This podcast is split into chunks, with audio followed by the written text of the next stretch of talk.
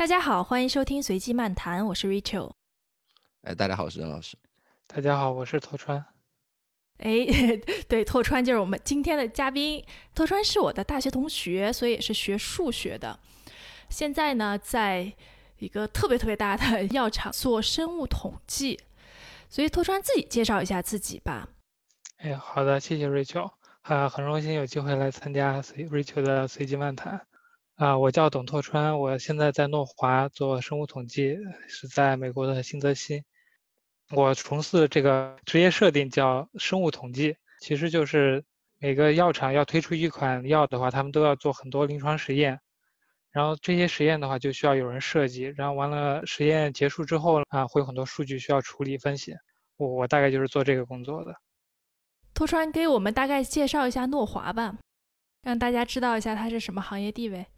诺华是个百年百年老药厂，它这个这个公司是，对说起来就比较久了，是一七五八年就成立了，最早就是什么卖这个染料啊什么这种的，后来这个化工染料兴起之后，他们就转行做化工染料了，再后来制药行业真正比较成熟之后，他们又转行从化工行业转到转到制药行业。现在的话是，反正就是排名每年都会变，就这个东西你也很难讲。但是它就是说全球前五大，它肯定是其中之一。大家之前看的就那个电影，叫就徐峥拍的那个《我不是药神》，里边那个特别邪恶的 瑞士的那个公公司叫叫诺瓦公司，那个就是它的原型就是诺华公司，但是实际上其实。他们不是特别的邪恶，这个需要 是是需要更正一下。这个我们慢慢说哈，不着急。对对对，哎，我我我比较好奇啊，就是呃，因为我们都是学数学的嘛，之后拓川就去美国读了统计学的博士，然后之后选择了做生物统计，这个选择是怎么发生的呀？这选择就是就是大学毕业的时候，你们不都出国了吗？然后我我是去那个。在北京，在赛诺菲工作了一年。啊，你当时没出国是吧？对，在那时候就入行了。啊啊，所以你不是直接出去的。对，然后工作了一年，然后我就觉得这行还挺有意思的。后来想了想，就第二年又接着升了，然后就去了水牛城，嗯，读的这个生物统计。所以你读生物统计就是奔着药厂去的？呃，对，就是我先已经入了行了，因为那时候本科毕业只能做这个程序员嘛。嗯，然后当时觉得这个统计师是一个很高大上的职业，然后就就这么决定了。哎，刚其实拓川也大概介绍了一下，你们就是生物统计是做什么的。嗯，那我想知道你们每天的的工作具体是什么呀？就是是拿到数据用一些统计软件去 run，然后写报告呢，还是什么样的？对，就是。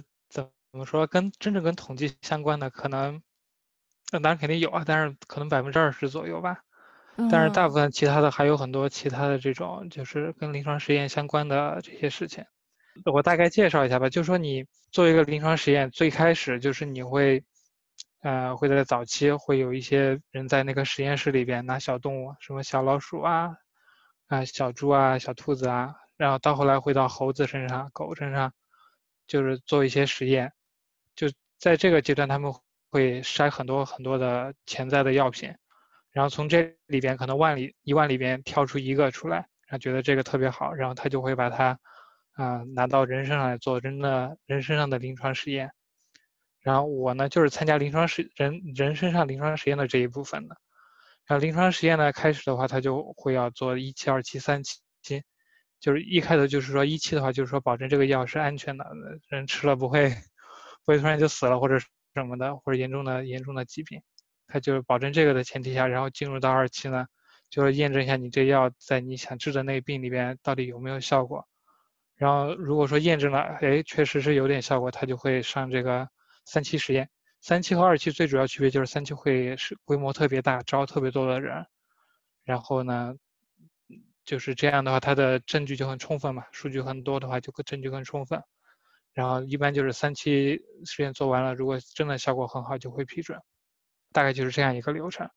然后统计师呢，在这个流程里边呢，就是说你每每开一个实验，你一开头你就要设计你这实验到底怎么做，你你要对吧？你要测几个，啊，比如说你要怎么怎么，这个药你每天吃多少，对吧？吃几片儿，怎么吃？就是或者说，啊，然后，呃，对，反正就就是主要就这种这种问题，然后你就要设计你这实验怎么来弄，怎么怎么怎么吃出来，不是怎么让设计让最少的病人你就能够得到你的这个比比较好的这种数据，就是说你能够推进到下一步。我我听起来，其实你们心里是有一个目标的，对吧？其实是有一个应该是蛮量化的目标，比如说我希望在什么样的咨询区间里边确定这个东西什么什么东西指标在什么什么范围以内，就差不多这个行业里边是有这么一个标准在嘛？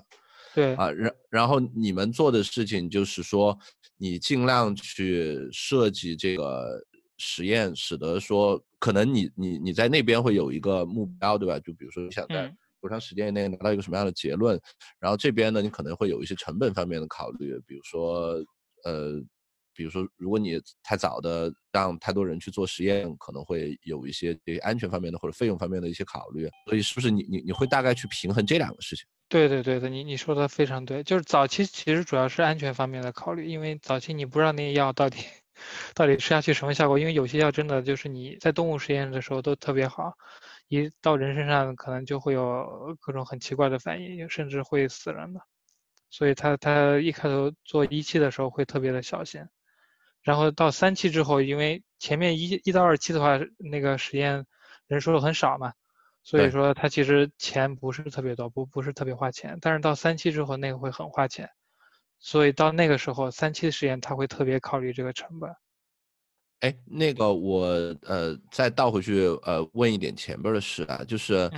第一，你能不能给我们大概讲药前边的？就是我我的理解，临床实验当然是非常重要的一部分，但是临床实验以前是不是也会有这种，比如说它研发的这些阶段啊，或者这些？对对对，是的，是的这个东西就当当然听起来这不是你主要的这个工作内容，但你能不能也大致跟我们讲一下，我们对整个这个链条有一个大概的认识啊？好的，好的，好的。它是这样的，就是药物研发，它分早期的发现阶段，然后中间的叫开发阶段，完了之后上市之后呢，它有上市之后的这个继续研究的这个阶段，大概可以分成这么三个大的段。早期的发现呢，就是说更多是从这个学术的论文开始，他们比如说研究突然发现了一个什么新的蛋白，或者说突然发现你这个病是因为什么什么原因造成的，就说这个病的机理研究的。有一点眉目吧，绝大部分时候都不是百分之百清楚，可能有个百分之五十的把握，很多人就已经上了。它就是早期的这种叫发现，然后反正就是说大概有这么一个理论，大家觉得愿意相信他，然后就砸钱往里边，采用各种手段去干预这个机制嘛。就是如果你生病了，可能就是说你某一环坏掉了，或者说某一环有有一点问题，然后他就可通过各种各样的手段。啊，想把你这个东西给你修好也好，或者说减轻也好，采用这种方式。这里边其实是分工分的特别细啊，这里边特别杂，这样我具体也不是特别清楚。但是呢，这里边的话，大量的人是科学家，就是他们，比如说学生物化学的这种人，或者说学制剂的这些人，就是从生物学和化学这两方面做非常非常多的实验，在实验室里那个试管里边做，然后后来会到动物上身上做。做非常非常多的实验来验证他的概念，就是他一开始相信那理论，到底对不对？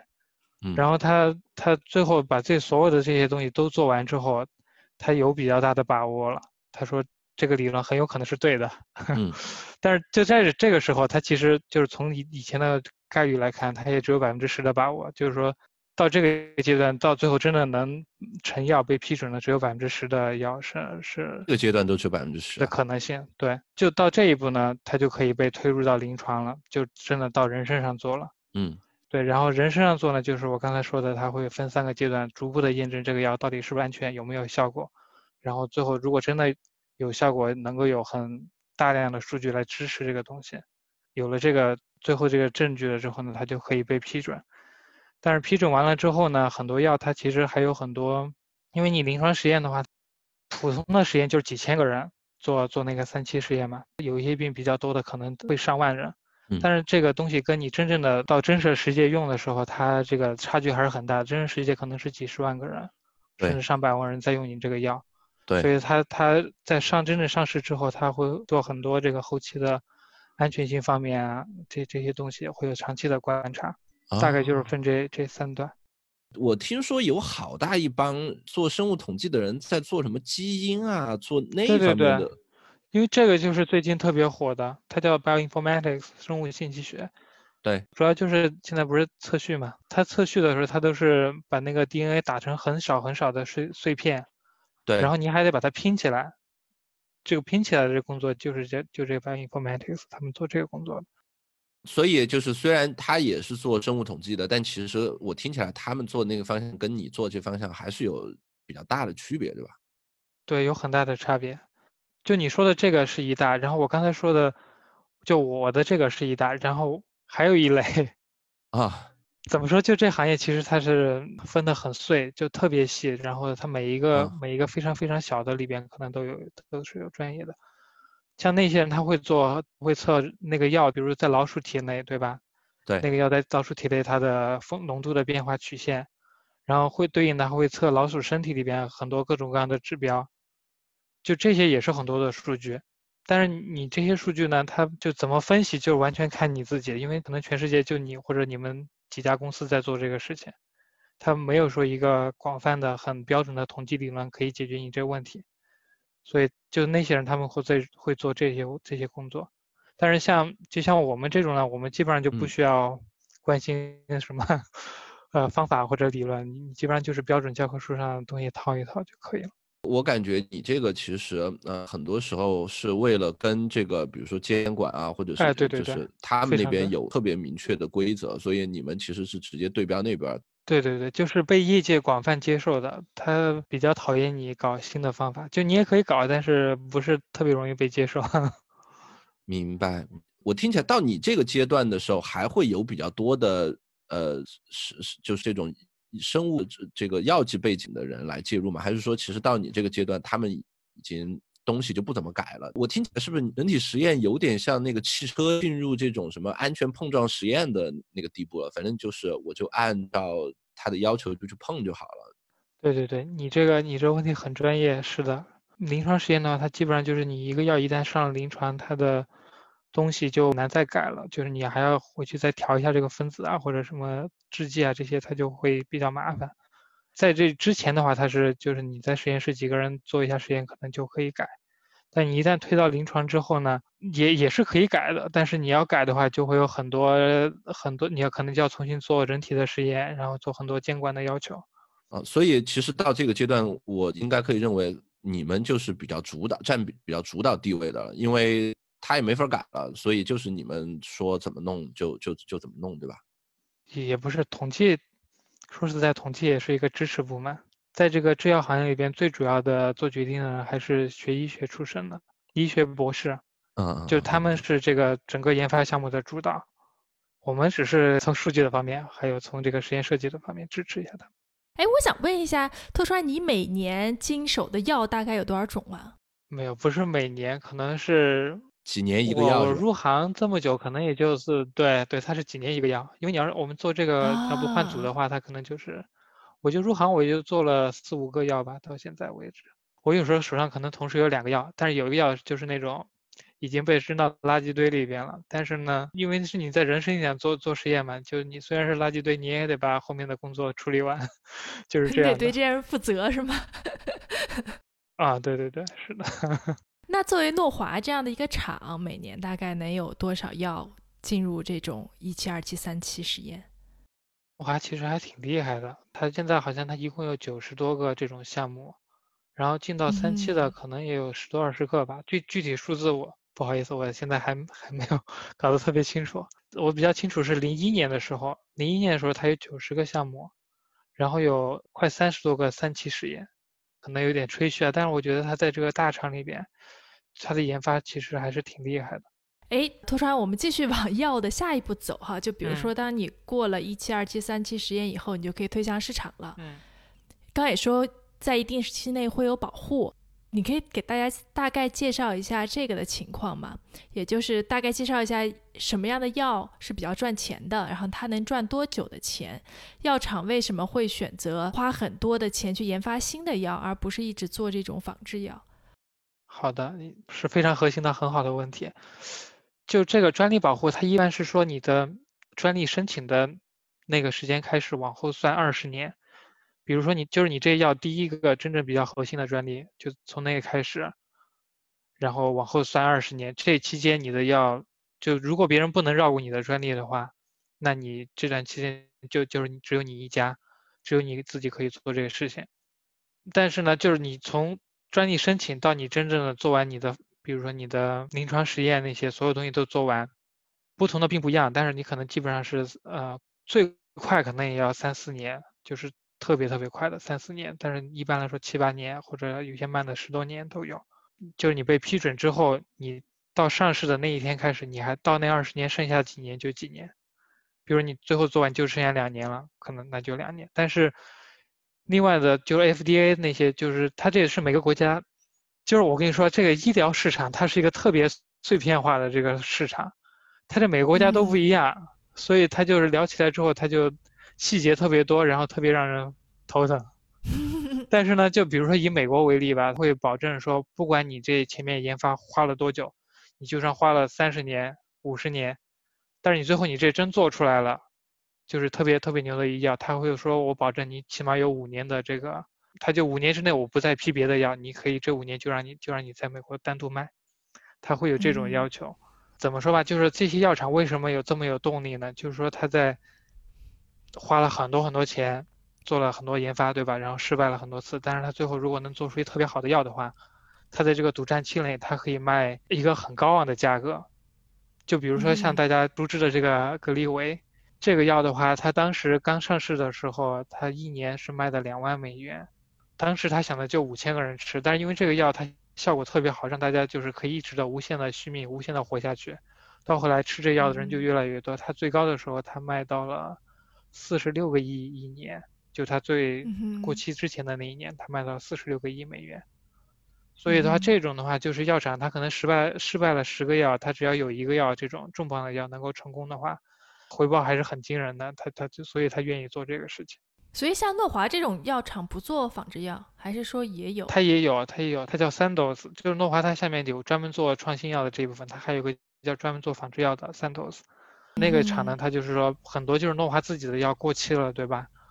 它的生产设备啊，什么临床的实验的信息啊，注册资料，什么都是现成的。对，从收入或者是利润上面来讲的话，哪部分更多呢？啊，那那肯定是创新药。就比如说诺华这个吧，诺华它，比如说去年可能啊四百二十个亿美元左右吧。这个里边的话，创新药的话，可能可能要在三百个亿。仿制药可能有一百个亿，大概是这样。嗯，就仿制药基本上就是你可以理解为一个脏活累活，就你卖卖忙忙多的药，然后挣点辛苦钱，大概是这样。嗯，你刚才说这个创新药这边的营收可能占到了三百亿，然后呢，仿制药那边是一百亿。但我我我在想另一个问题啊，就是说我我们从公司的角度上来讲，你赚不赚钱其实是成本和呃收入两方面的考虑嘛。你就想利润是吧？对对对，从利润角度利润的话，那就是反创新药更高了。创新药可能可能百分之三四十吧，可能有这么这样的利润。然后仿制药可能就百分之十左右。一般来说，就是普通的仿制药，因为但是最近有一些新变化，就是他们有好多那种大分子的药，它也它也搞仿制，像那种它就可以卖的很贵，所以它也有也有一定的变化。制药行业其实是特别特别碎片化的，因为它就是每一个病，甚至每一个病下面它会分四五个小的病，那每一个小病是一个市场，然后每一个市场在每个国家又不一样，所以它是一个特别特别碎片化的东西，就很难说有一个特别明确的结论。但是总的来说，就是创新药的利润是非常高的，确实是风险高很多。托川，你刚刚说其实。其实人体有非常非常多的疾病嘛，那我理解是不是每个药厂有自己的一个就是聚焦的领域？他们会有自己聚焦的特长。嗯，像比较小的药厂，可能他就只做一个病，比如说像那个有些就只做糖尿病的，或者说只只做眼科的，就还是我刚才说，它就是每一个疾病下面都还要分茫茫多的小的 indication，就小的这个适应症，小的药厂根本就也没有那么多人，没有那么多精力去做别的，他可能做一个他已经很够了。然后像诺华这种大的药厂，它基本上就是比较挣钱的这个 市场，它都有布局。哎，什么市场比较挣钱呢？第一个就是癌症嘛，现在最最挣钱。第一个是癌症，然后第二个就是心血管。然后，然后它还有这个呼吸类的、哮喘这类的疾病是非常挣钱的。然后还有一个叫免疫，就是比如说风湿性关节炎这种的，就是免疫类的疾病。然后它还有就是眼科，治疗什么老年近视啊、黄斑啊这些病。所以，所以感觉就是要不就是那种你不治就死了的，像癌症这种，那多少钱你都得都得花；要么是那种，嗯。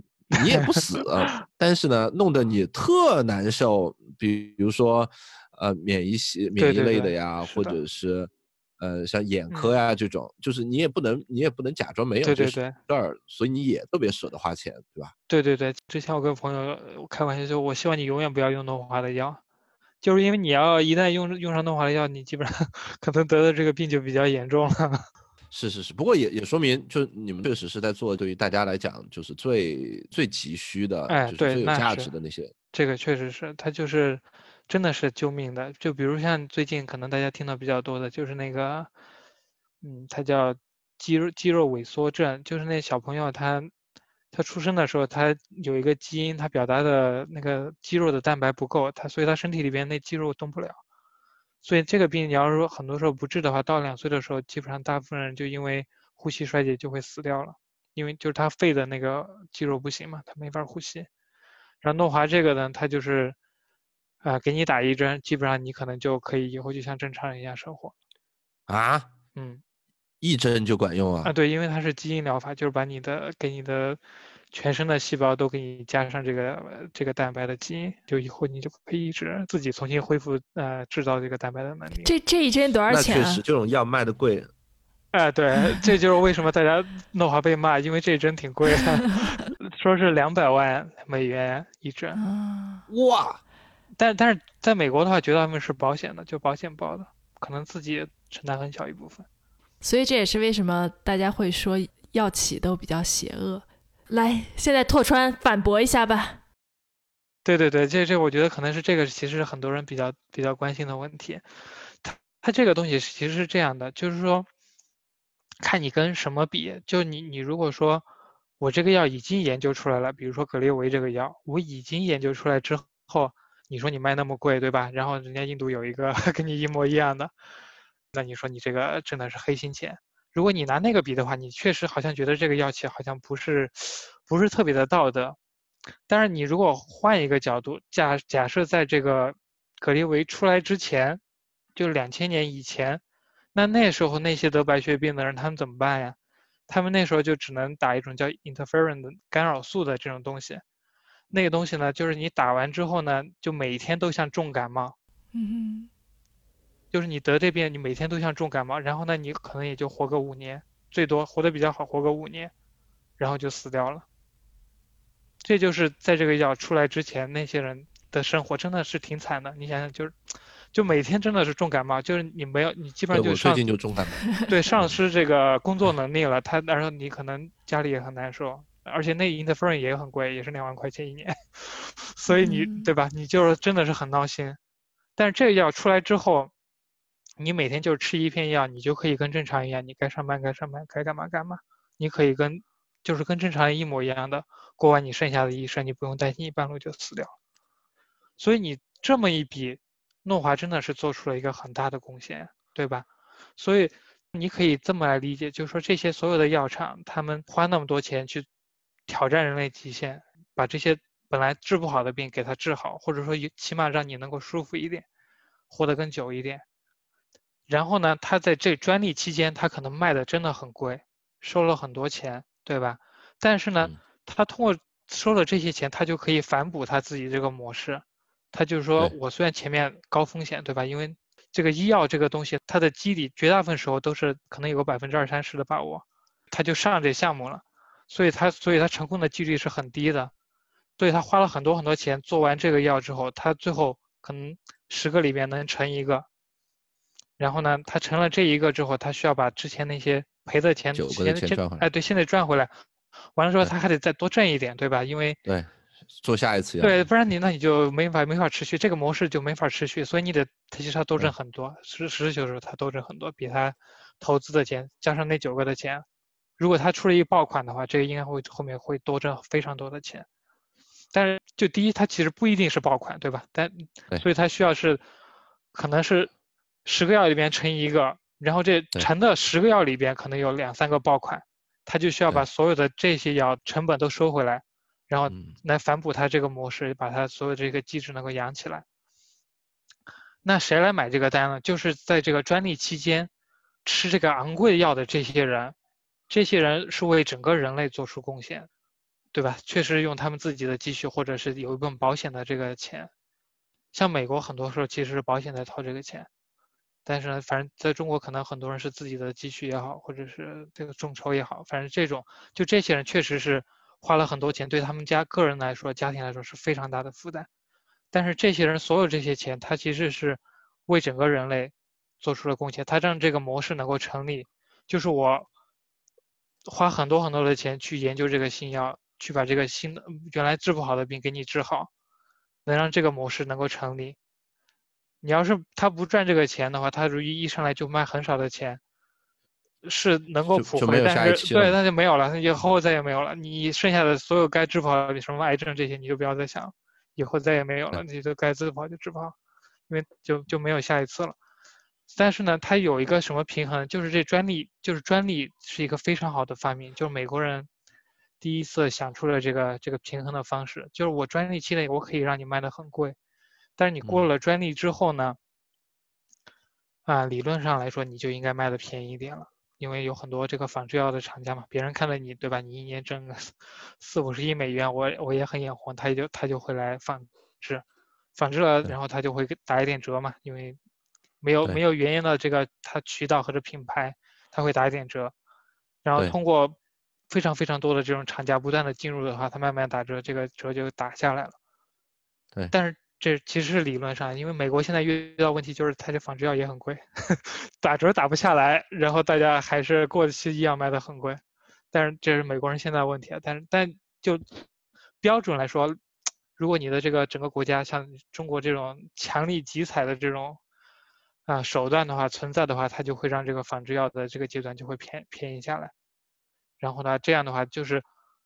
对吧？你从整个人类的角度来说，你就是这几十年，对吧？你或者十五、十二，最多就二十年嘛，撑死了撑死了二十年。那很多时候其实就是啊，十多年，你花很贵的药吃这个，但是在这之后生病的那所有人，他们都可以吃便宜的仿制药。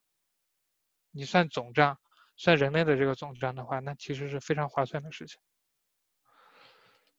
呃，我们以前做投资的时候。药品的这个研发期我们也看过，然后当时就像托川说的那样子，我们看这东西反正就跟看 VC 是一样的，它成功率真的很低啊。就像托川说的，它一期一期的，每一期都有非常非常高的淘汰率，跟跟你去投一个初创期的企业其实差不多的。但是你你想想，你你前期这么投出来的东西，你后期必须要让人赚够的。嗯，你就像 VC，VC 那种上了市的公司，你。出去看新闻，哪个不是赚个十倍一百倍？嗯，因为他不在这个上面赚十倍一百倍，他有两部分要平衡。刚才已经说到了，我们拿 VC 这边的例子，第一个事情就是，我十个企业里边可能上市的就一个或者两个，我剩下那八个的钱，你至少要先把我亏的钱给补回来吧。嗯，第二个事情是，我这个期间风险非常非常大，我运气好，我这十个里边就能上市一个两个；我运气不好，这十个可能就全搭里边了。嗯。啊，所以这个也是一个呃非常大的风险，另外时间上也是一个非常大的成本。呃，我做别的投资什么的都还好，你你像做这种投资，不管是这个药企还是 VC，我投资的这个期限可能是非常长的啊，是的，投进去好多年才出来，所以这几个都都决定了它一定是需要去依靠在这个成功的案例上面比较高的，因为倒过来的一面是。当你骂他说你成功了这一次，你为什么要赚这么多的时候，你得想想他失败的那次，你到底补不补贴他？嗯，对的。如果你你你补贴他，你说你失败了，我也给你钱，那那无所谓，他可以把成本全都降下来。但是实际上，大部分时候不管是病人也好，还是还是谁也好，你其实只盯着他成功的那几个药，别的那些失败的你也就你你也就拉倒。对你对大部分其实不知道。对。确实，专利我觉得是个很好的平衡，就是在保护创新，呃和这个呃和普惠在在这件事情里边，因为你要是没有专利，我们也看到国内其实它不只是专利了，就整个的这个知识产权保护，呃国内在在在以前一个阶段呢，在这方面就不是特别的在意啊。那个时候当然客观的背景是，咱们国家呃早期还是处在这个学习和。这个模仿的这个阶段，对的，自己创新的需求也比较小。那么在这样的情况下呢，反正你都是学人家的，那你都是抄人家的，那你学费交的越少越好嘛。嗯，是的。所以在这样的情况下边，咱们就不是特别保护。但是我们其实也慢慢看到有一些这个弊端了，就是，嗯，你这些方面知识产权保护的不好，其实大家是不愿意创新的。嗯，是的，是的。呃，国内的这些药企。前面已经提到了，他自自己不太愿意去投入去做研发，他全都把费用花在销售上面，这个也让人觉得挺奇怪的。你你花那么多钱在销售上，算怎么回事？然后其他方面，我们其实也看到很多弊端，就科科学科学方面，呃，包括是说国内的这个呃呃文学创作方面，实际上在这个现现现在这帮在线书城开始以前是吧？啊。对，在在这些东西开始以前，国内出个书什么的，那简直就是为人类做贡献的。我我不知道你们俩在学校的时候有没有去，呃，见到过那种什么，嗯，在网上招人给你写给给他编个书啊那种事情。嗯，就是因为因为我我以前在这个水木的兼职版当过一段时间的这个版主啊。时不时的就有人来说招个编辑，我们要出一本什么计算机类的或者什么类的一本图书啊，这一个你你编本书可能就几百块钱几千块钱，哦，而且国内大量的图书其实都是这样子，就是很多图书你真的拿不到什么版税的，嗯，因为那个书本身就卖的很便宜，其他的你你把纸张的那些成本扣出来以后，基本就没有什么版税。那在这样的情况下，你一定可以看到的是国内的专业书籍的普遍质量非常的低。嗯哼，是的，我听说好多是贴钱的，就是你要先贴钱给出版社，然后别人才会给你出，报报销嘛。嗯啊，就是后来出书变成一件图名的事情了，就它其实没有没有什么太多利在里边，它它完全是个图名的事儿。但图名的这件事情，呃，这个里边的可能产生的这种变味儿的情况就也就比较多了。嗯，所以呃。专利，反正这些年国内也开始重视这件事儿，因为咱们国家自己的这个呃自主研发的这些东西也在开始起来。当你开始有自主研发的时候，你也开始说，哎，我我我得把自己保护起来。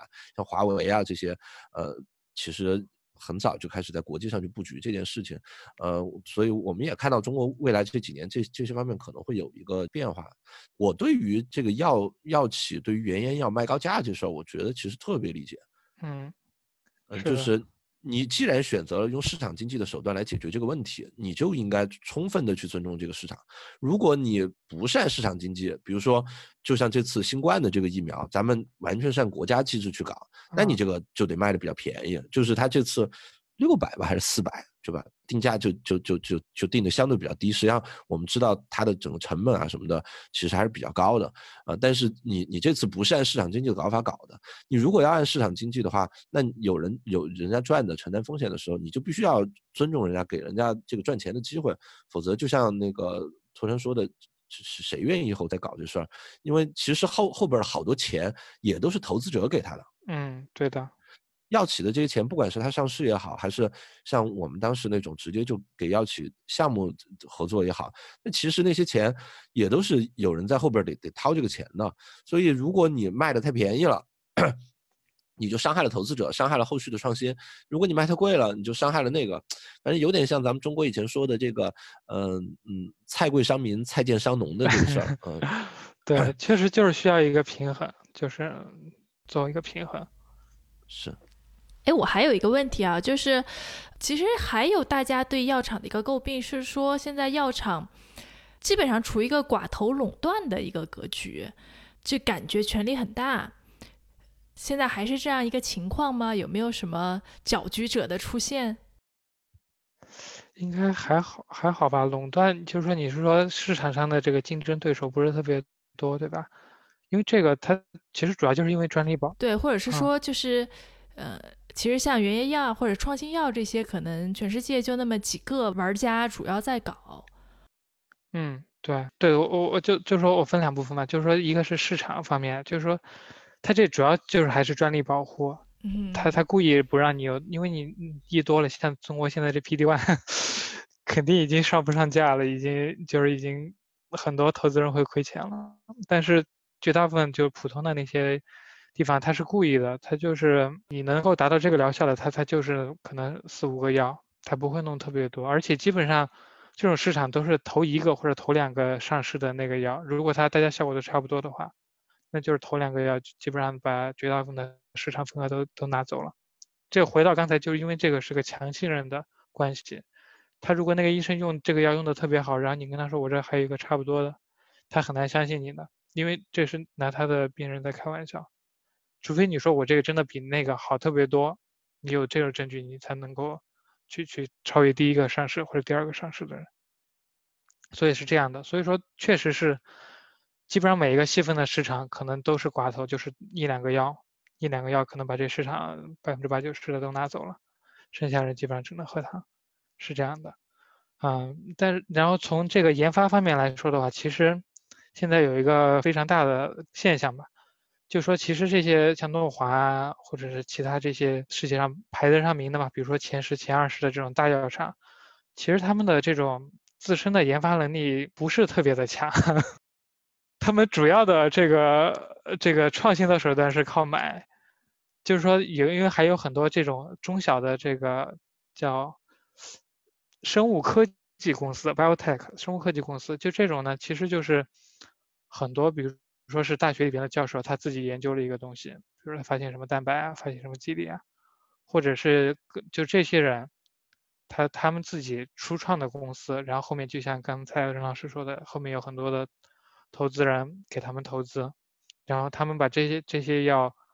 呃，从从最最早的发现，对吧，一直推到比如说临床一二期，是一般来说推到一二期，这时候然后他说他效果特别棒，特别好，然后呢这些大公司就会把它买过来，然后接着做三期，做做做那个后面的销售推广，因为就是这些大的药厂，它最大的一个竞争优势就是它的渠道优势，就是它的强大的地面推推广的能力，它是在全世界。就是基本上每个国家，就是或者说稍微有是比较好能赚钱的国家，它都有。这个这个网络是一个这这个是一个门槛巨大的护城河，不是不是什么人都能做这事儿，只只有那排在上面的前十个药厂能做这个事情。所以你的药想要在全球卖的话，基本上最后都需要起码要跟他们合作，或者你就是卖给他们。所以基本上听起来就是你，你还是觉得医药这个行业其实有特别大的形成自然垄断的这个这个潜在土壤，对吧？至少是在销售这个环节，就就其实是一个蛮大的潜那个对自自然垄断。我怎么听起来诺华被你说的像一个，是不是有点像一个耐克一样的？我我我有特别大的销售体系，我有特别强的品牌，但其实呢，并不是所有的这个东西都完全是我自己。就是说，他他们会密切的关注所有的这些中小中小 biotech 的这些进展。如果有好的东西，大家大家都会抢的，不光是诺华，所有公司都会去抢。但是诺华自己也是有研发的，对吧？刚才咱们说了，他他有这个。呃，研发的，而且它另外一方面就是诺华还有一个优势，就是它的钱比较多，它的这个抗风险的能力特别强。就是比如说他失败了一个三期临床试验，对他来说真的无所谓，呃，失败就失败了，再再弄一个。但是你比如说是一个中小的这个 biotech，他要失败一个，他们的公司就垮掉了，所有人全部马上就 当天就失业了。所以这个也是诺华的一个极大的竞争优势，就是说他可以去承受更多的失败，他自己也做很多研发。然后呢，他有好的，他也会买进来。哎，对，我还做过电影，我我跟你们说过这事儿吗？我我们当时 经历很丰富，任老师。我刚才想到说，这个其实跟电影挺像的。对，跟电影其实很像。那个我们当时呃关注过电影这个行业，就发现这里边这个电影行业有一家特别奇怪的公司，大概是两千年以后起来的。这家公司叫 Relativity，就是呃相对论。你去关注一下，你其实应该还看过不少他们家拍拍的电影啊。但是实际上呢。行业里边人告诉我们啊，他说这家公司其实他自己的拍摄的能力其实很弱，他主要的做法是就是去做投资，啊，就是别人的电影，然后呢，我就呃来去给你这个。嗯，做投资，然后外边就打我的这个标啊什么的，他就靠这件事，然后在行业里边起得非常快。呃，这个确实就像那个托川刚才说的，就是你如果要在在做这种高风险高投入的这个行业，呃，其实这件事可能本身也蛮重要的，就是你有一个很深的一个一个钱袋子，就是在赌场里边，我们知道谁的这个钱袋子深，那谁就。In the long run，就是那个赚钱的人嘛。对对对，我们当时拍电影的时候，跟你们做药其实很像，我们根本就看不出来哪个哪哪个电影是能赚钱的，哪个电影不能赚钱。告诉我剧本，你告诉我谁演，甚至有好多是续集什么的，我也不知道哪部会赚钱。对对对，电影这个东西有时候艺术吧，对吧？不是特别容易能够客观的评价。但是像制药这个，它还是比较科学，就是数据数据是实打实的。就你数据不行，那你。再再再弄也没用，但是如果数据特别好的话，那就肯定肯定可以。因为诺华以前他是做小分子的，以前做化工起家的嘛，做小分子特别厉害，做化学特别厉害。但是现在呢，搞的这些，比如像刚才咱们说的那个基因治疗的基因疗法啊，这些东西，这些生物细胞这种层面的，或者蛋白这种层面的，它它不是特别多。所以是因为这个，所以他可能会最近会做了很多这种引进啊，或者说做了很多大的 deal。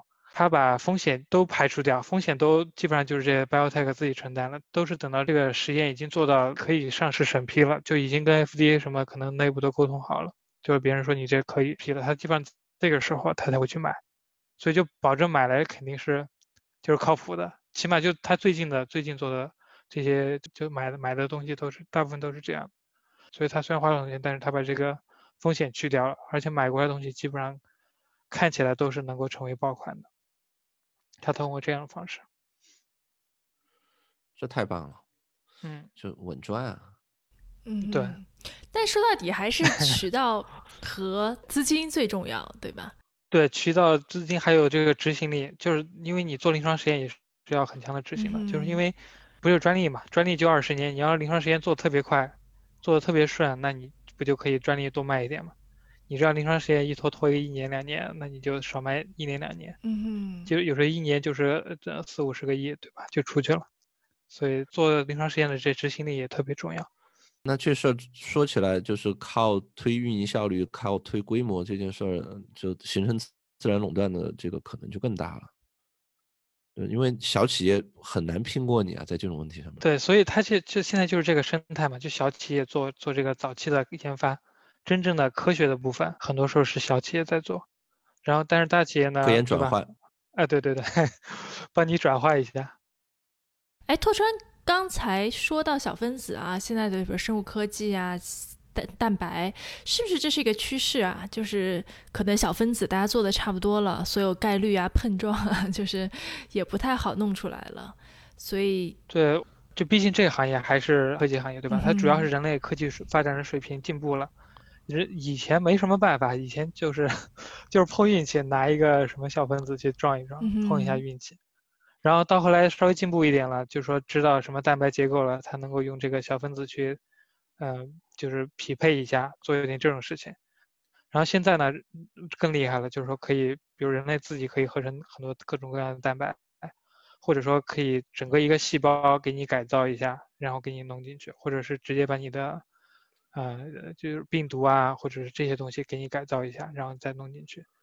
所以的话，就是说，相比以前小分子的话，现在人类调控人体的这个手段更多了，应该是更就更厉害了。因为就是你一个小分子进去，真的是不太受控制，它想去哪去哪。但是你比如说你打一个病毒，或者说打一个什么这种细胞进去，它可以很精准，比如说靶向你的肝，或者是靶向什么地方。就只只在你这个器官有作用，别的器官受非常小的影响，所以这种的话，它就是就是科技进步带来的这种这种红利吧。但是大家普遍一个疑问就是说，是不是以后就不没人做小分子了？起码现在还不是。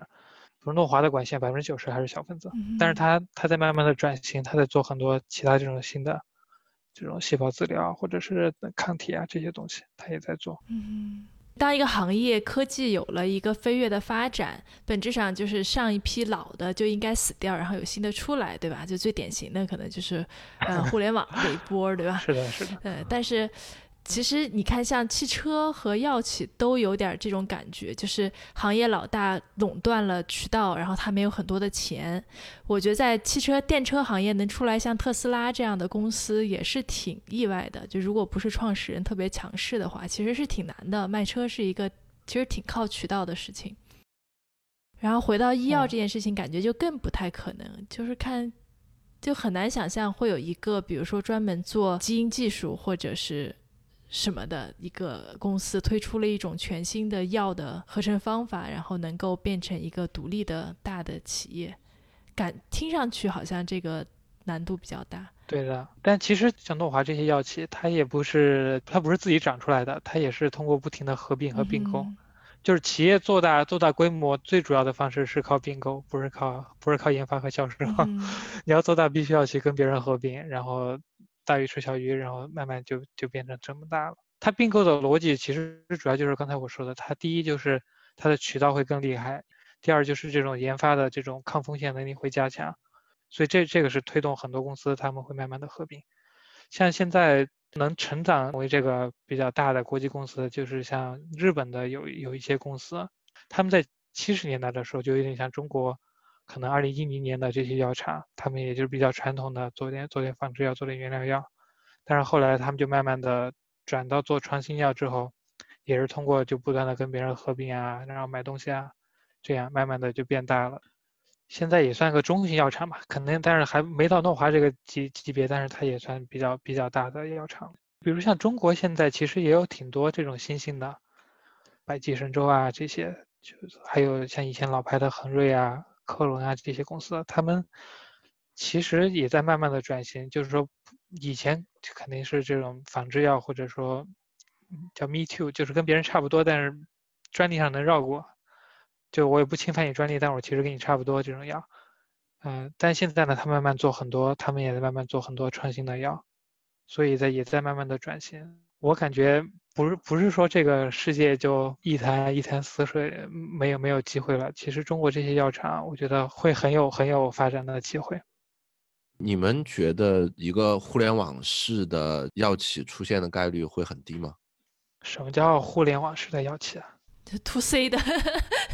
不不，我我说的不好，我说的不好，是像像像特斯拉这种感觉的一个呃一个药企。就是特斯拉，对吧？就它其实是个汽车企业，但它其实不是个特别典型的汽车企业。它至少跟大家传统想的那种美国汽车城的里边的那些老企业做派完全不一样。是的。那当然，汽车行业，我我要给汽车行业证明，我我觉得汽车行业其实从头到尾都是一个挺牛逼的一个行业的。就是从最早福特的那些东西，到日本的那个什么精益生产，呃，到特斯拉，我我觉得其实汽车行业至少在一百年里边，其实一直是在领着整整个人类社会往前走的。只不过，就是它它其实是有有这么几波嘛。特斯拉应该算是比较新的一波，而且特斯拉带带起来以后，中国的这一帮，我们不说做的怎么样，至少最近的这个估值是涨的挺。是的。你们觉得在药企，比如说马斯克都会不会哪天脑子抽抽了，说，哎，我要继续改造这个，或者是他哪天就生病了，说，哎，我为了给自己做个药，我要去做一个互联网式的一个药企，我要用机器人来给我做实验，我我要用最这个量化的方式来做我的所有的管理，就大概是你你们觉得会在可以预见的五到十年里边会有人来试着去做这类的事情吗？哎，我知道硅谷有公司，就是我有个朋友啊，在那里，就是他们是一个生物公司，但是呢，有很多工程师，就具体的我也不知道哈，大概呢，就是说通过人工智能来筛一些可能的药物的模式，他们看很多蘑菇的东西，深度学习去筛选，筛选出来以后，然后就开始实验。用真菌这种东西去做一些药啊什么的，但是还没有做出来啊，就是已经好多年了，公司什么都没做出来呢。但是好多钱，融了巨多钱。这这个不容易。夸他们吗？做出一东西不容易，这真的不容易。就 Rachel 说那个，就是说人工智能这种，其实现在特别火，所以特别是早期这种药物发现，因为它其实它就是要用电脑去模拟你的，比如说小分子或者说你的蛋白跟你的那个靶点能不能够结合的特别棒。对，特别棒的话，一般来说可能效果会很好，副作用会比较少，它就会很多这种算法的方式去去模拟这种东西，嗯，然后会筛选。不过呢，我觉得这些怎么说，它它还是在老一代的这种制药研发的这种模式或者说框架里边，它只是说用一个更好的工具，可能效率啊这些能够有所提升，啊，但是跟跟任老师刚才说的这种颠覆式创新，我觉得可能还不太一样。至于任老师说这种呢，我觉得就第一，他不是在做在做那个 Neuralink 嘛，他要对这个就是能够帮助残疾人或者做做什么这种东西的，他他其实是已经在干这个事情了。是是是，对，但我我个人对这个制药行业未来的想法，我觉得就是比较科幻的这种。就第一种呢，就是说，其实叫器官的叫 3D 打印。啊，因为现在其实人很多时候死亡，他其实绝大部分他的大脑是好的，他就是因为某个重要的这个器官，比如说心脏或者什么肺、肝脏、肾脏那个坏掉了，然后衰竭了，导致他引起他整体的器官的大规模衰竭，然后人才死掉了。对，所以的话，如果如果人有有办法能够，无论是打印也好，或者是什么办法也好，能够给他造一个器官，对吧？我然后我给你。接上去，其实接上去这一步已经很成熟了。你现在什么连大脑都能够接，对，所以我觉得你接其他的东西应该是应该是很轻松的，都可以接上去。在这样的话，其实人就相当于有点像，对吧？你就变成一个这个，就你这东西坏了，我给你换一个，那还能可能能续续挺多年命的。这个这个应该能够大幅度的提升人类的寿命。可能对吧？可能就是十多二十年，可能很多人都能够多活一点。你你说的这个打印是那种打印，嗯，固体那种东西，就比如说我就三 D 打印，就是用细胞把把人的这种，比如说肝脏的细胞取出来。所以它是一个活体的一个，它不是活的，就打出来跟你的肝脏一模一样，然后我再给你装回去。啊啊啊！对，因为现在现在你要器官移植的话，主要就是要靠。别人死掉了嘛，然后他捐献器官，你给他移一个。但是这个呢，基本上就是好像是很少有人有这个机会，好像是说百分之五还是百分之多少人能够得到移植的器官，绝大部分人是没有的，而且很贵，对吧？而且你还要配型，就是你是必须跟你的自己的细胞免疫配型是一样的，不然的话进去之后就被排异掉了。对。所以以后的话，如果用每个人自己的细胞在体外帮你重新造一个你坏掉的器官，再给你植回去，这样就会很好。这个我觉得真的是有可能能够颠覆现在很多疾病治疗的方式，对吧？你现在你无非就是说你你那个什么地方长一个癌症或者什么的，我就全部都给你切掉，我再重新给你换个新的不就行了？关键是切了切不全，绝大部分切完之后它都会复发的。这个我觉得是一个很有希望的，而且就现在其实已经有人在做这个事情了，只是呢他们还在非常早期，比如说做一点模人工模拟的肝脏。那些药物发现的人，他们不是要试药吗？以前你试药只能在老鼠身上试，现在我可以让你在人的肝脏上面，直接在那儿试。啊，就东西它已经凑合能做了，只是还没有开始往里移植。对，现在就是基本的技术有了，但是没有那么好，可能器官的这个稳定性啊，还是有很大的距离，就是真的跟人自己的器官还有很大的距离。但是我觉得这个应该是很有希望、很有前景，能够颠覆人类生命健康的一个管理方式的一个办法。还有什么别的方向？别的还有就是咱们刚才说的这种细胞疗法和基因疗法，因为很多时候人生病其实就是因为基因坏了，你的某一些基因不受调控或者怎么回事儿，或者就是出生的时候有一带一些缺陷，像这种东西，其实就是比如在还还是宝宝的时候，就你还在还在妈妈肚子里的时候，这个时候你去干预其实是最好的，就是你比如你还在几个几十个细胞的时候，直接干预一下，可能生出来宝宝就是很健康。啊，你说的打一针那事儿是在这个阶段就直接去打是吧？那没有没有，现现在没有在肚子里面打的，肚现在都是生出来之后，就是一般来说六个月，现在因为他只批准了六个月到两岁，就是六个月之后，但是六个月之后是越快越好，因为小朋友跟成人不太一样，他好像六个月之前他的免疫系统不是很完善。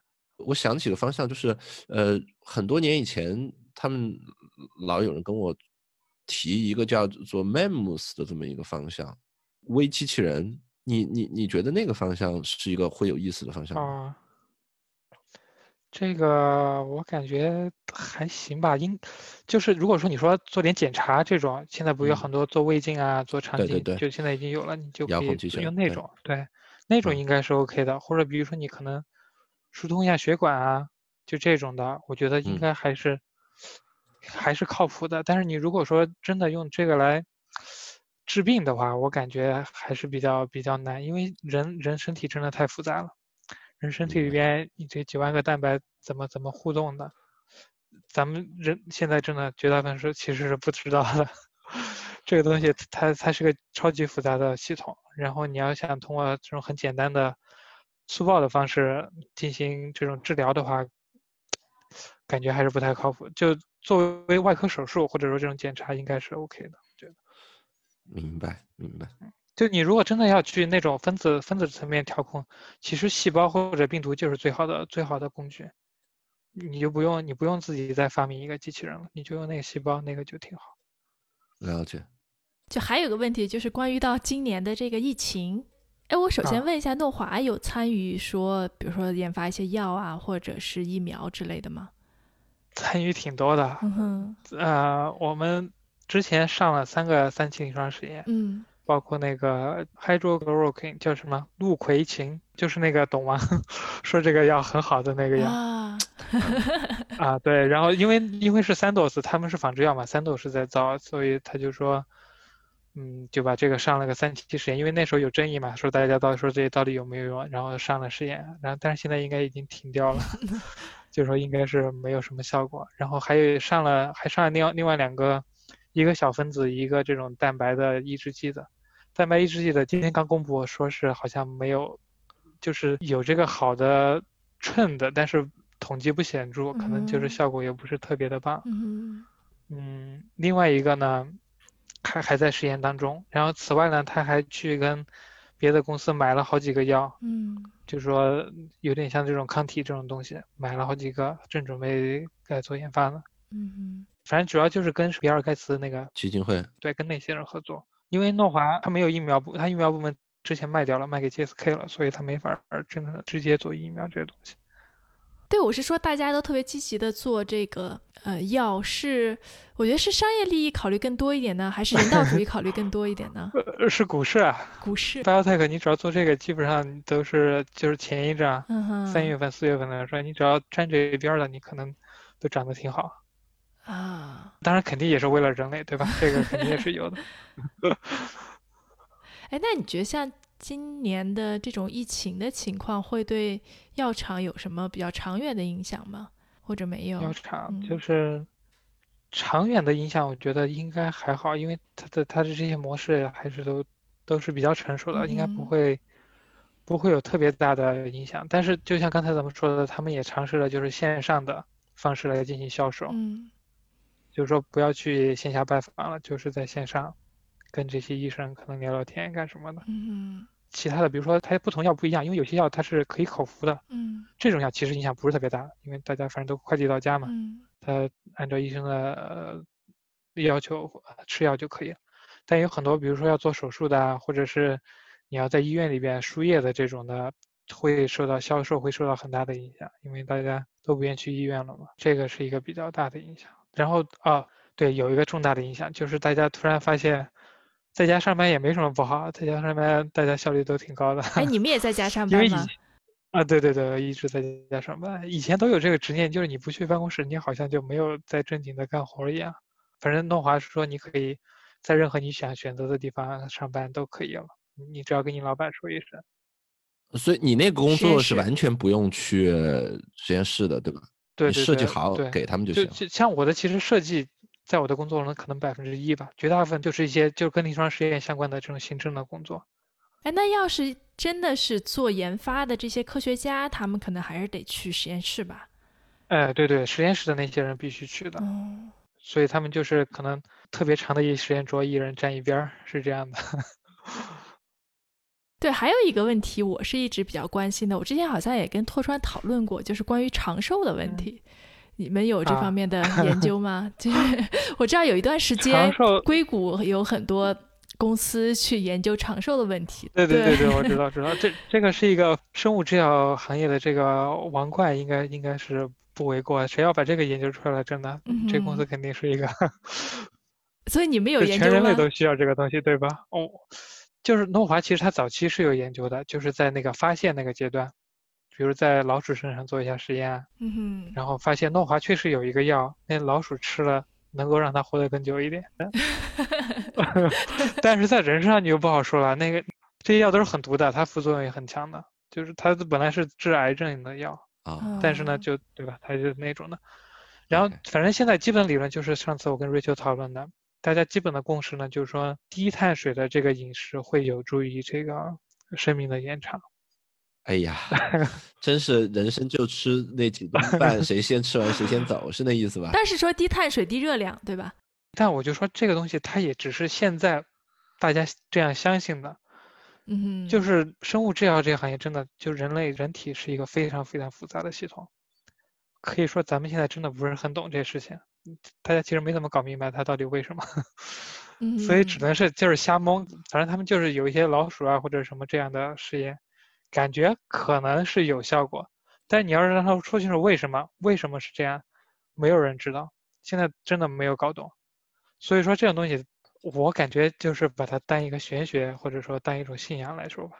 真的比较科学的判断其实是还没有的。但至少在统计上，你已经看到是是是有效果了。比如说在老鼠身上。老鼠跟人其实是差别很大的，对这个我们看得出来。对对，他们要试药，他先在老鼠身上试，试完了然后在人身上试，就是因为你直接上人的话，这个道德风险什么这风险，而且成本都非常高，所以他需要现在这种低成本的，但是比较简单的模型。老鼠的模型是比较简单的，嗯，很多时候癌症在老鼠身上是可以治愈的，很多癌症在老鼠身上都已经治好了。但到人身上就就是不行，这没办法，这个系统的这个复杂度差别差别还是太大了。对，说到这里，其实我就一直想问说，拓川你在做这个工作的时候，你会怀疑吗？就是我虽然统计学的不好啊，但我好歹也 学过一点。我也不好，我也不好。别别别，你这么你不能这么说啊，这样对这个诺华是不负责任的。对，就是就统计的解释性。就是你，你可以从各种方式去解释同一组数据。对对对，你不会有这个怀疑吗？所以你要做临床实验。但临床实验的数据你也是可以拿来解释呀。对，我觉得你说这个确实是有一些时候会是这样的，但是绝大部分时候，因为就是他拿来批准的吧，主要批准上市的药，它都是三期临床实验，都是这个基本上一般来说都是随机双盲的。嗯哼。所以的话，这个的话应该能够就是排除绝大部分的这种。呃，随机性啊，或者说这些这乱七八糟影响因子都可以排除。嗯嗯，所以它就基本上来说，如果说 FDA 批准的，然后它疗效真的是很明显，就是说明显比那个比你现在这个标准的治疗方案好很多的药的话，这种它应该是对这个还是靠谱的，真的是可以相信的，对，是很靠谱的，很靠谱。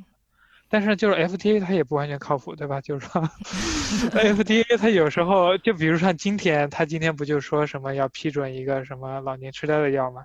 嗯哼。他找他们那专家组评审委员会评审了一下，就这个就出现你说那个情况了，就是说因为这实验是临床实验，它其实很复杂，它里边的门道很多。你就算是你这个 随机实验的这种实验，对吧？设计的很好，但是它它在执行的过程中啊。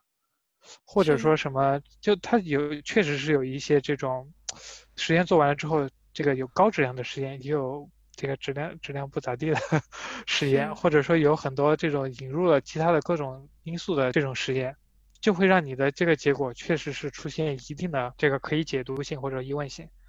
但是呢，我觉得基本上总体来说，我觉得还是应该相信 FDA，就是他们是有时候会犯一些错误，对吧？这这个不排除。但绝大部分时候，百分之九十的时候，他们论证的时候哈，我觉得还是还是很很专业的。他们那些人，各种各样专家，他们论证过了，他们觉得说这个靠谱，那应该还是可以的。任老师还有什么问题？我我有特别多的问题，我觉得我们可以以后聊。就是我我对吐槽的工作，我我自我自己做金融方面的事情做的多一点，但是实际上我一直也是做数据的，所以对于对吧，另外一些比我们做更酷的数据，对人人类更有用的这些工作的这些同行，还是特别特别好奇的，所以经常。不过我其实我做的其实是比较 routine 的，就是真正那些科学家，他们是是真正的挑战人类极限，去发现新的科学知识，那些人，嗯，是很厉害的。我觉得就是统计指导实验设计，就是这些事情其实还挺那什么的。就我你你说你说做这事儿，我一上来就想到一个工作，就是有点像做审计的。对，差不多吧。反正统计，就我个人理解啊，就是说统计在这个临床实验的这个过程里边，最重要就是要保证你这实实验设计是，就是设设计是过了关的，你不能说。公司花了好多钱，然后报到 FDA 去，然后说你这个是怎么设计的？这这样设计不得不行。这个真的是发生过，就特别是早期有些 startup 不是很规范的，然后完了几千万的花出去了，没办法，然后又重新再做了一个新的，或者这公司就挂掉了。所以这这个这个我觉得它是统计最重要的这个作用。然后呢，另外就是还可以省点钱，就是说他们。可以有各种花式的这个分析方式，可以你这个实验做一半，我来先看一看啊，什么这种。然后如果你这就是一半的时候，比如你病人只招了一半，比如说多一点点，然后你看见，呃，你你如果觉得这个好像不不是很好，你就后面你就不用再招了，对吧？钱就省下了。或者如果说效果特别好，你直接就停止这个实验，也可以。啊，就效果特别好，比较少的样本就足够你证明那个。啊，对，就你已经证明你这特别好了，那也可以。对，我就觉得这些，就是因为其实做审计那边那那帮，除了他他们也有很多 routine 的工作啊，就是比如说，嗯，他们经常就说，哎，我去哪儿数了他们的羊啊什么的。他们除了那种 routine 的工作以外，其实非常早期的重要的事情也是，呃，去做那个实验设计，就跟你做的事情其实蛮像的。就是他，因为他要得到的结论本质上也是这类一个结论，就是说我以一个什么样的概率去证明说这个东西大致是 OK 的。当然，他们没有像咱们做的这么量化，就那个行业都是一些特别虚的词，就是充分保证没有显著 偏差，就大概是这样。但但没有说具体是百分之五、百分之几的那种，呃，但是它它也会有非常多的这些就是设计的统计的理念在里边，就是说我应该去数，先数多少，然后如果是发现效果比较好，那我可以怎么怎么样；如果发现效果比较差，我可能需要增大实验样本，或者是说做更底层的抽样啊什么的。就是嗯，听着还挺挺挺挺挺像的啊。哎，所以你们这个职位是不是大部分都是 PhD 啊？对对对，因为就是他这个主要是一个是代表公司的门面去跟 FDA 交流，尤其是在美国的话，嗯，就是一般都是 PhD。对我还有最后一个问题哈，就是拓川一直在写一个公众号，哎，你当时写这个公众号是什么想法呀？哎，我这个谢谢微笑，这个 打个广告。对，说一下 说一下。我公众号叫拓哥看世界，对。因为其实我个人的理想就是说，叫人情练达，世事洞明，就是说我希望能够认识我所处的这个世界到底是怎么一回事儿，能够活得比较明白一点。嗯，这是我这个人生的终极的 这个理想。当然，肯定肯定不可能真的实现啊，但是我这是我的目标。所以的话，要达到这个目标的话，我就需要不停的学习，然后学习各种各样的东西。但是呢，在学习的过程就发现一个很大的问题，就是。学习真的是很累，而且很多时候你可能你学了很多东西，就你花了很多很多的时间，就是这一天学完之后，你发现哦，今天我明白了，学到了这几个东西，就那几个东西可能也就是十分钟就说完了，但是你可能需要花投资一天的时间，甚至更多的时间进进去做这些研究，才能够得到最后那一点点真正的你觉得有用的知识。我就发现这是一个非常非常没有效率的事情。那我就想，反正我我是我自己愿意干这个脏活儿，对吧？反正那我东西反正也都已经学好了，那我还不如把它分享出来。太棒了！对，有志同道合的朋友，那你就不用花那么多时间了，你就可以起码可以做一个参考吧。你可以看一下，啊，我学到这几点，你觉得有道理或者有没有道理这种的。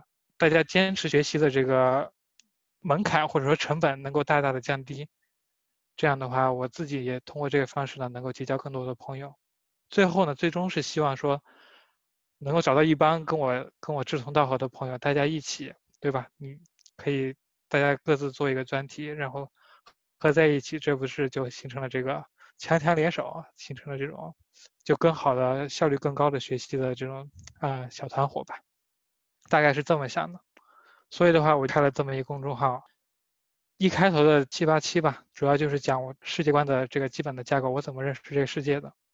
这种基本的就是知识体系的框架，讲完这个呢，我就讲的是未来十到二十年，我觉得会在这个世界上发生的重大的这个变化，也就是这个人工智能和互联网。互联网虽然已经对吧诞生了挺久的，但是真正的高潮还没有来，所以在接下来十到二十年会还会带来很多非常大的变化。然后我就是讲这些变化，在我之前的那个认知体系里边，每个体系的每一个部分会带来什么样的变化。进行了一番畅想吧，起码就是我心目中未来的世界会变成那个样子。然后写完这一年的之后呢，就发现还是要回归到我的主业，因为我现在毕竟是从事这个生物制药，对吧？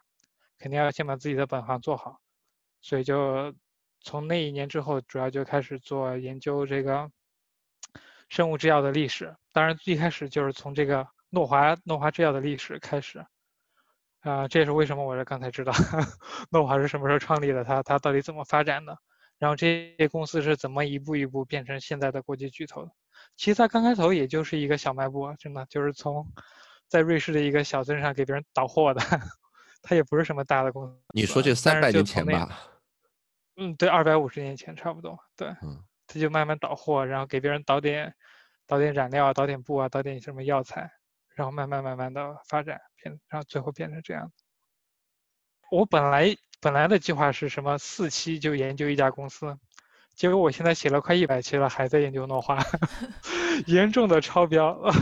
但是我后来发现，就这个东西就是数量，虽然说数量也是一种质量，但是有时候这个颗粒度的，就细颗粒度，你能够真正知道这公司是怎么发展的，这种东西你比知道一个梗概的话。就大概知道这公司怎么样，跟你真正知道他们每一步是怎么走的，每一步是怎么决策的，这种东西，我觉得还是对对人的这个思维模型或者说你的这个决策能力的提升还是不一样的。所以我就说，还是要多了解这种细颗粒度的过往的历史，因为它刚好已经，对吧？刚好有这些历史或者年报。啊，已经有这个现成的数据了，就是给我拿给我训练的，对吧？我把自己当成一人工智能的话，这是非常好的数据，高质量的数据，所以我就用这些来训练一下，比自己囫囵吞枣的把把所有的药厂都匆匆看完，我觉得这样效果会好一些。所以就现在还在研究诺华二零零一年的历史，这也是为什么我我说不出来二零一九年诺华的这个 管线怎么样，还没研究到，还没研究到呢。呃，刚研究二零零一年，对，太深刻了。那你这个公众号有给你带来什么意外和惊喜吗？意外还惊喜，反正就还是认识挺多朋友的吧。感觉就是我个人的品牌吧，慢慢建立起来了。现在，比如我去参加咱们这边的药制药界的这些活动的话，可能好多人都说，哦，原来你就是那个写公众号的。啊然后他们说我还经常挺经常读你的公众号的，觉得挺有意思。我觉得这个这个就是一个。很好的事情，嗯，所以大家都可以去关注一下哈，拓哥看世界。谢谢谢谢。好吧，我们今天也差不多了，感谢拓川来做客我们的节目，聊了很多呃药厂有意思的故事，长了很多见识，谢谢。啊，谢谢瑞秋，谢谢荣老师，我也很荣幸能有这个机会。到随机漫谈这个这么棒的平台来分享一下，谢谢谢谢，我们也其实也没有什么流量，那好吧，我们今天就这样，感谢大家收听本期的随机漫谈，我们下回见。好嘞，瑞秋和任老师，拜拜，拜拜。